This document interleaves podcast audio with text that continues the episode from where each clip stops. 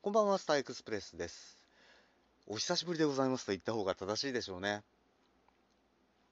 ええ。えっとね、ここ最近何があったかって言いますと、うーん、取り立てで話をするべきことっていうのは意外と思い出してみるとなかったりするんですよね。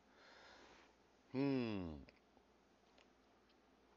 そうだな取り立てでなんか、ものすごく何があったかっていう、あんまなかった気がするんですが、最近の話で言うとね、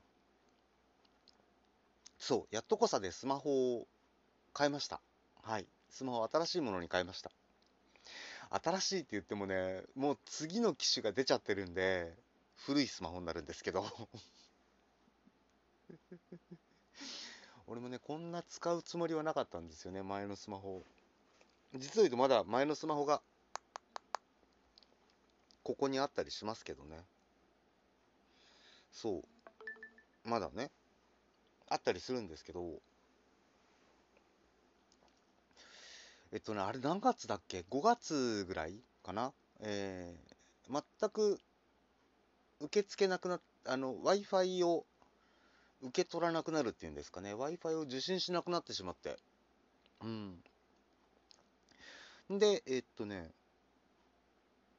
そこからまあまあ、使ってる回線が楽天モバイルだったんで、まあ1メガでなんとかなるかっていうんで、1メガのやり取りをね、ずっとしてたんですけども。とはいえもうね、そろそろ新しい機種に、ここで、えっと、この、今月か。今月で丸3年なんですよね。買って、この古いスマホの方をね。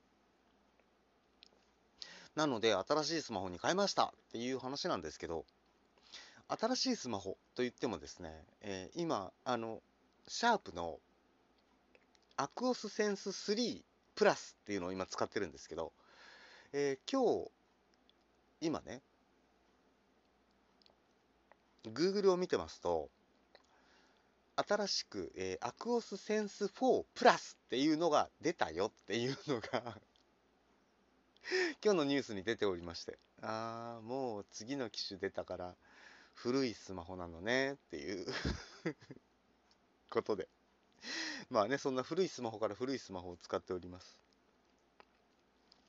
果たしてこれもね、何日続くかは分かりませんけども、またのあののんびりといろんなことをちょっと話していきたいなと思っております。ということで、ここまでのお相手は私、スタイクスプレスでした。